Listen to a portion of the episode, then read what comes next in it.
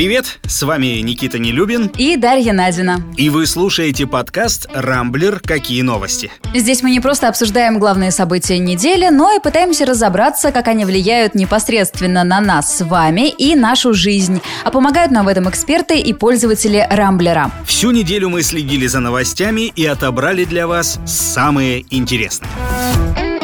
Только мы привыкли к дельте, появился омикрон. В прошлые выходные стало известно о распространении по всему миру нового штамма коронавируса. Этот вариант протекает без привычных симптомов, вроде потери вкуса и запахов, быстро довольно распространяется и, говорят, поражает даже привитых и переболевших. Смертей от омикрона пока нет, но вирусологи и чиновники встревожились настолько, что для путешественников из Африки закрылся Евросоюз, Япония и ряд других стран – а Россия ввела для прилетающих оттуда двухнедельный карантин.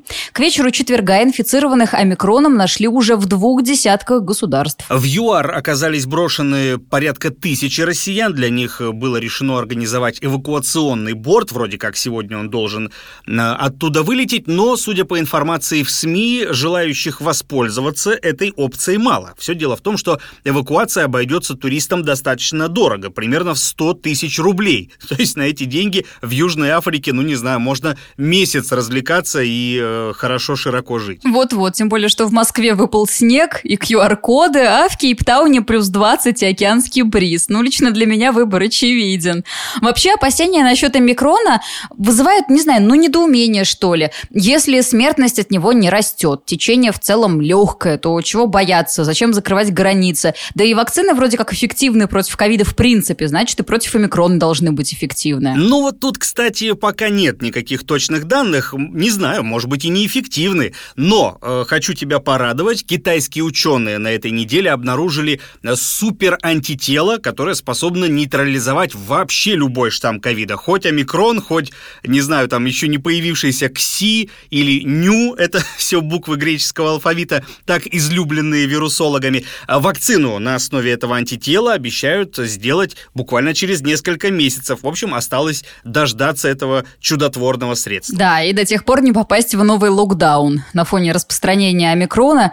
Блин, вот знаешь, меня все так и тянет назвать его Оксимирон. Особенно после новостей про новый альбом, и там все обсуждают это в Короче, на фоне распространения омикрона уже звучат предположения о наступлении нового кризиса на туррынке. Операторы опасаются, что новогодние путешествия за границу, в частности, в африканский Египет, запретят. Тем более, что сейчас, в принципе, ограниченный список доступных направлений, говорит директор туристической компании City Tour Москва, travel-блогер Дмитрий Бердасов. В этом сезоне предложения туроператоров по известным причинам ограничены, ибо не все страны хотят видеть туристов из так называемой красной зоны. На сегодняшний день массово забронированы туры э, в Мексику, Венесуэлу, Кубу, на Мальдивы и в недавно открытый Египет. Но Никто не знает, состоятся ли эти поездки. Ситуация с коронавирусом меняется каждый день, и страны закрывают свои границы. Закрыть выезд может и Россия. Особенно это касается Египта, в котором, скажем так, не совсем соблюдаются эпидемиологические нормы. Несмотря на то, что в России больных омикроном не выявили, кое-кто из-за вируса уже серьезно пострадал. Основатель сети офтальмологических клиник «Омикрон» Александр Падер подал иск в суд с требованием запретить Всемирной организации здравоохранения использовать слово слово «омикрон» для названия вируса. Говорит, это наносит его бизнесу репутационный вред. В успех Александра в суде я лично не верю, но искренне ему сочувствую. Ну да, или Оксимирону тому же, ну потому что сразу же у всех ассоциация, в инете уже куча мемов на эту тему появилась. Многие, кстати, в шутку предполагают, что название нового штамма это такое промо для нового альбома Оксимирона, который, да, вышел на этой неделе. Но если серьезно, то паниковать по поводу омикрона, мне кажется, действительно пока рановато. Давайте ну, правда, дождемся, что скажут э, наши ученые. В конце концов, дельты нас тоже пугали, мама дорогая, и ничего, пока, слава богу, живы, ну, по крайней мере, те, кто привился, точно. Переворота не вышло. Несмотря на прогнозы, 1 декабря в Киеве не было никаких мощных политических акций. На Майдане, правда, там собралась пара тысяч человек, но услышать, чего они требовали, было довольно непросто, потому что мешали силовики, охранявшие державу. Полиции и нацгвардии на Майдан независимости пригнали в два раза больше, чем протестанты. Вот ты здесь косячишь, кстати, Никита, хочу я тебе сказать, потому что правильно говорить Майдан незалежности, а площадь независимости. А, ну да, да да. Ну, это так, просто между да, слов. Да, да, да, Давай да. расскажем все-таки про Зеленского. Надо прояснить же, да, что в прошлую пятницу Владимир Зеленский заявил, мол, он располагает информацией о подготовке в первых числах декабря госпереворота. Якобы инициирует смену власти России, а замешан в этом самый богатый украинский бизнесмен Ренат Ахметов. Отримала інформацію, що 1 числа в нашій державі буде державний переворот. Ну, цікава ж інформація. Ответ Рената Ахметова не заставил себя ждать. Он написал в соцсетях, что слова президента «брехня». В Кремле, кстати, тоже отреагировали. Дмитрий Песков заявил, что у России не было никаких планов принимать участие в том самом государственном перевороте, и Москва никогда вообще не занималась такими делами. Ну, а вообще складывается действительно впечатление, что Россия тут, знаешь, так, сбоку припеку, потому что на Украине сейчас идет довольно мощная война с олигархами, а Ахметов, на секундочку, владелец нескольких телеканалов, каналов, которые регулярно так Зеленского покусывают. Что это было, понять сложно, потому что, ну, переворот так и не состоялся, не было его, но остались пострадавшие. Просили акции компании Ахметова, и репутация Зеленского тоже пострадала. В соцсетях сотни карикатур и мемов. Э, в итоге э, та самая немногочисленная акция на Майдане в среду прошла под лозунгом «Защити Украину, останови переворот», но ее организаторы требовали отставки Зеленского, главы офиса, значит, его Андрея Ермака, ну и перевыборов Верховную Раду до кучи. Да, ну, естественно, снова всплыл и вопрос с Донбассом. Еще буквально пару недель назад телеканал CBS со ссылкой на какие-то свои источники заявлял якобы о возможном российском вторжении на, на Украину. В понедельник э, глава украинского МИДа Дмитрий Кулеба подтвердил эту информацию и добавил, что Россия якобы может попытаться подорвать архитектуру безопасности, которая сложилась э, в период после холодной войны в Европе Европе и перекроить границы силой, как это уже происходило в 2008 году в Грузии, ну и в 2014 году тоже. Москва отрицает все обвинения в подготовке нападения на Украину и, напротив, указывает на увеличившуюся активность НАТО у российских границ. Мария Захарова вот говорила, что вооруженные силы Украины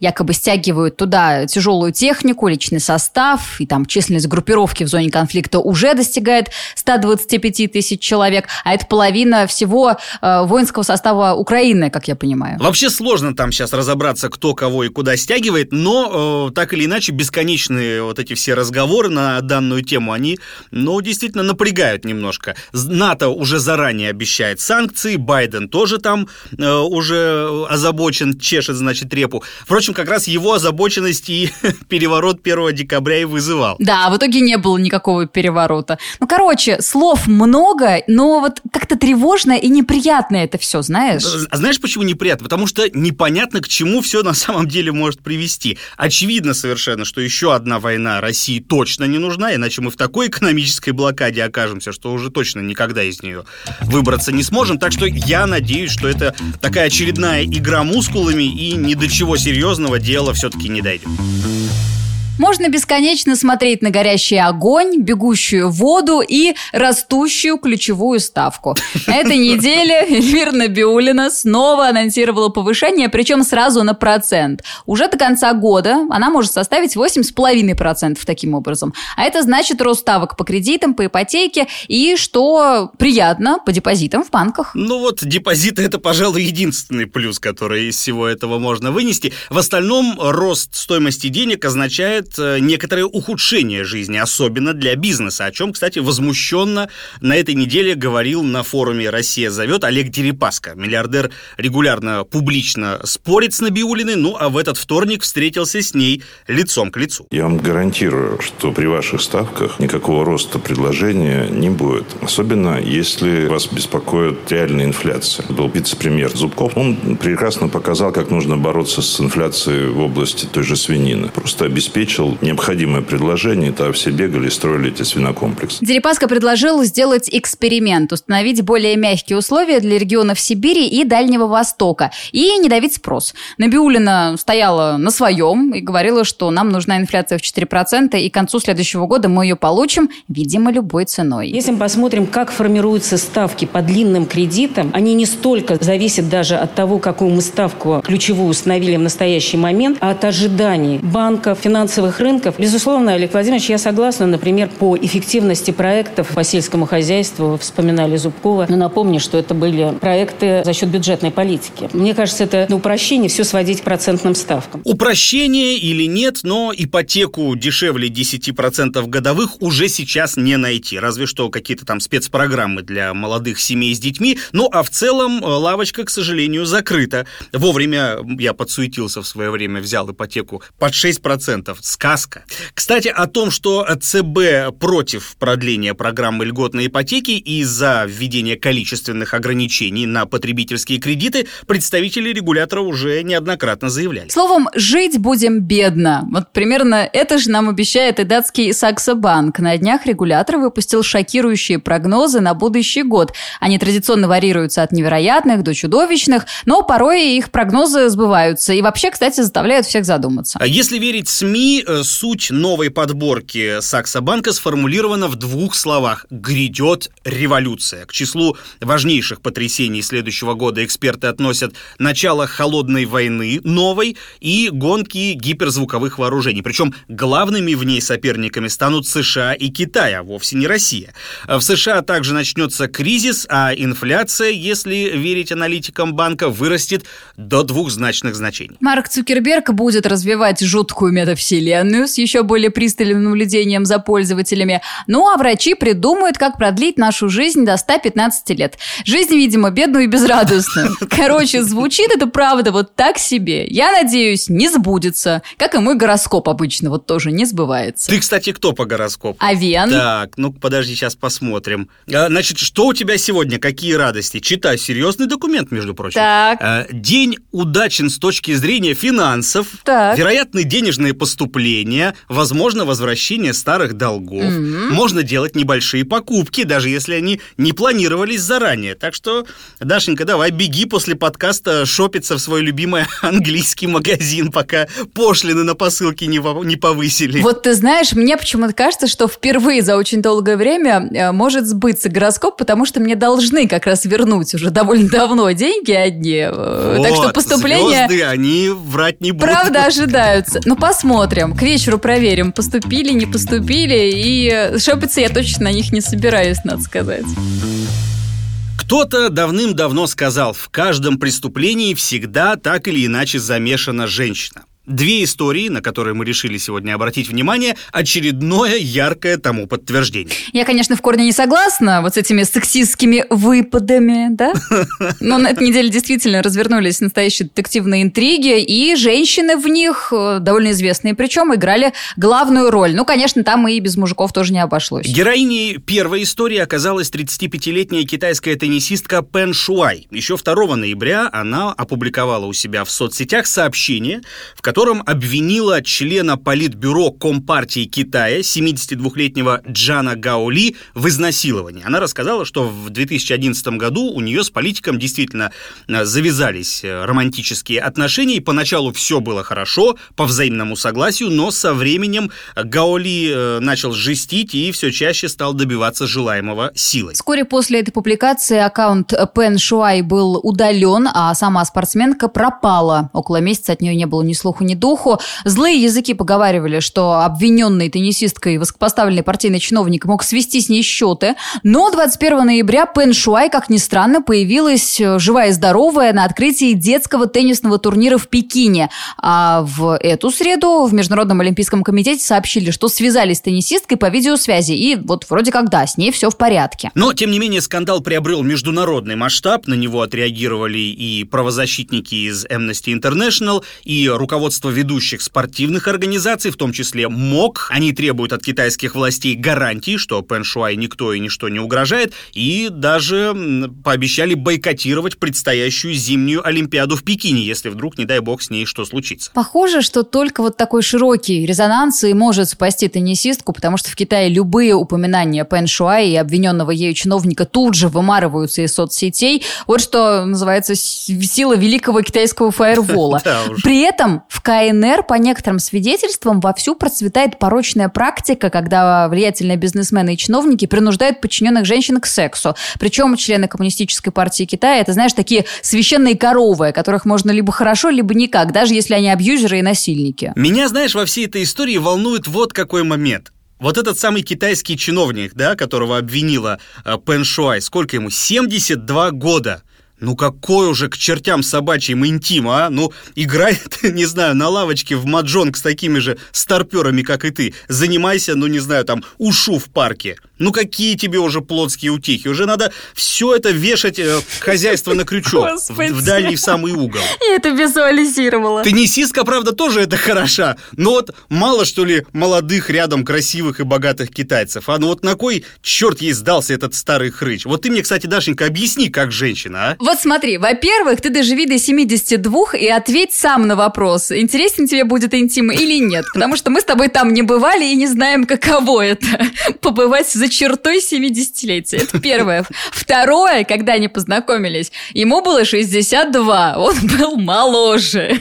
Ну и потом, ну блин, я не знаю, но, видать, обаял он ее. Ну знаешь, как бывает, кто-то на харизму и интеллект клюет, да, а вот а у кого-то префронтальная кора мозга э, решает все вопросы, и вот подавай молодых, красивых и спортивных. Ну вот кому чего. Хотя, как говорила Саманта из «Секса в большом городе», в темноте ведь все кошки серы. Так что, не знаю, я вполне допускаю, что ей было приятно получать знаки внимания от этого дедули. Но вот видишь, знаки знаками, а активные приставания приставаниями. Надоело же ей в какой-то момент это терпеть. Ну да, ладно, посмотрим, чем там дело кончится, надеюсь, благополучно. Так же, как, кстати, и вторая история, о которой на этой неделе тоже довольно активно писали в СМИ. Правда, там от женских рук э, пострадал, натурально пострадал невиновный мужчина. 61-летний афроамериканец Энтони Броудвотер провел за решеткой 16 лет по ложному обвинению в изнасиловании известной писательницы Элис Сиболт, которое произошло еще в 1981 году.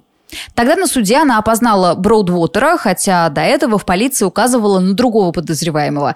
В итоге этого мужчину посадили на 16 лет, а после освобождения он попал в базу секс-преступников и все эти годы пытался всячески доказать свою невиновность. Ну и вот на этой неделе суд его все-таки оправдал. В общем, человек действительно ни за что отсидел 16 лет и большую часть жизни прожил с несправедливым клеймом насильника. А писательница Сиболт ограничилась простыми извинениями в интернете. Как все оказывается легко легко и просто, а во всем случившемся обвинила несовершенную судебную систему США. То есть как бы сняла с себя всю ответственность за случившееся. Вот это меня, конечно, очень сильно возмутило. Она же ведь потом и книжку про это написала, и, кстати, разбогатела благодаря ей. Так что, если бы она как-то финансово хотя бы компенсировала моральный ущерб этому дядьке, но нет, отделалась извинениями. В общем, ну, лично у меня к ней вопросики есть, конечно. Ты упустил самую интересную деталь этой истории. Так. Сиболт прославилась после выхода книги «Милые кости». Еще фильм был такой, помнишь? Там тоже про насилие и убийство юной девочки. После этой книжки она написала другую, автобиографическую как раз-таки под названием «Счастливая», где писала насилие, которое приключилось с ней. Причем слово «счастливая» использовалось...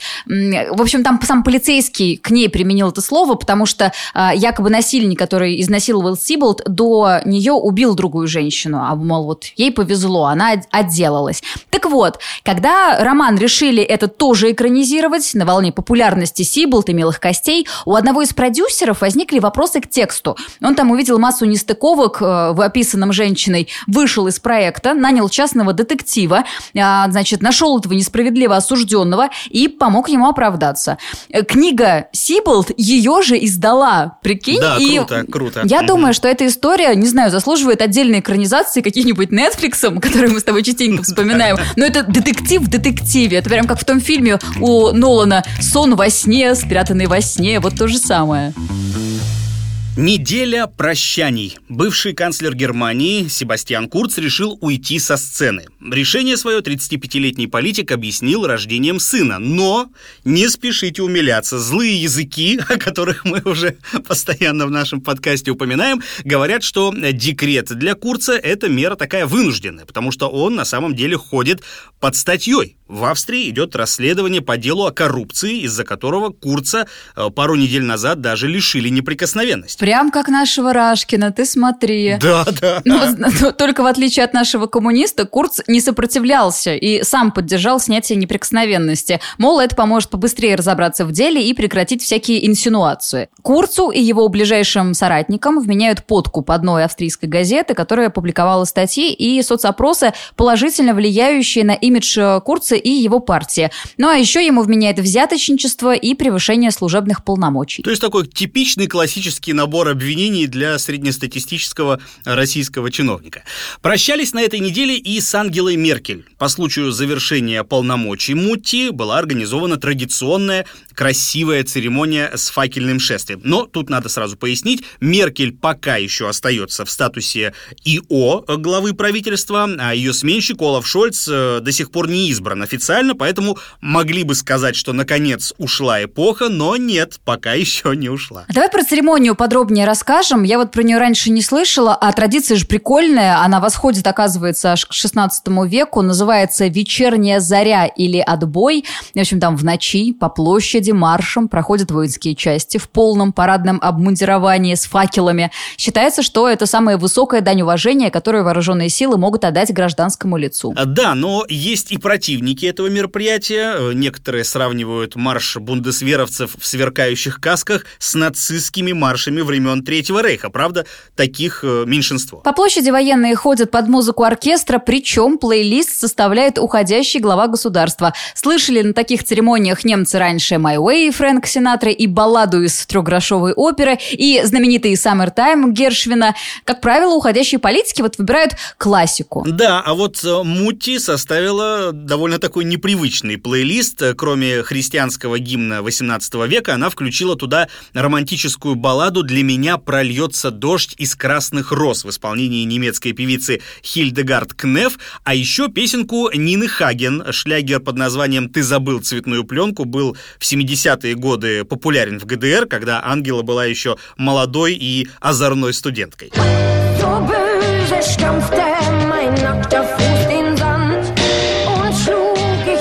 Любопытно, что Меркель и Хаген ровесницы, но судьба их после 74 года, когда эта песня и гремела из каждого утюга, сложились их судьбы максимально различно. Меркель оставила карьеру физика и стала политиком, а Хаген перестала петь романтические песенки и стала легендарной панк-рокершей. И если немцы сейчас зовут Меркель Мутти, мамочка, то Нину Хаген – бабушкой немецкого панка.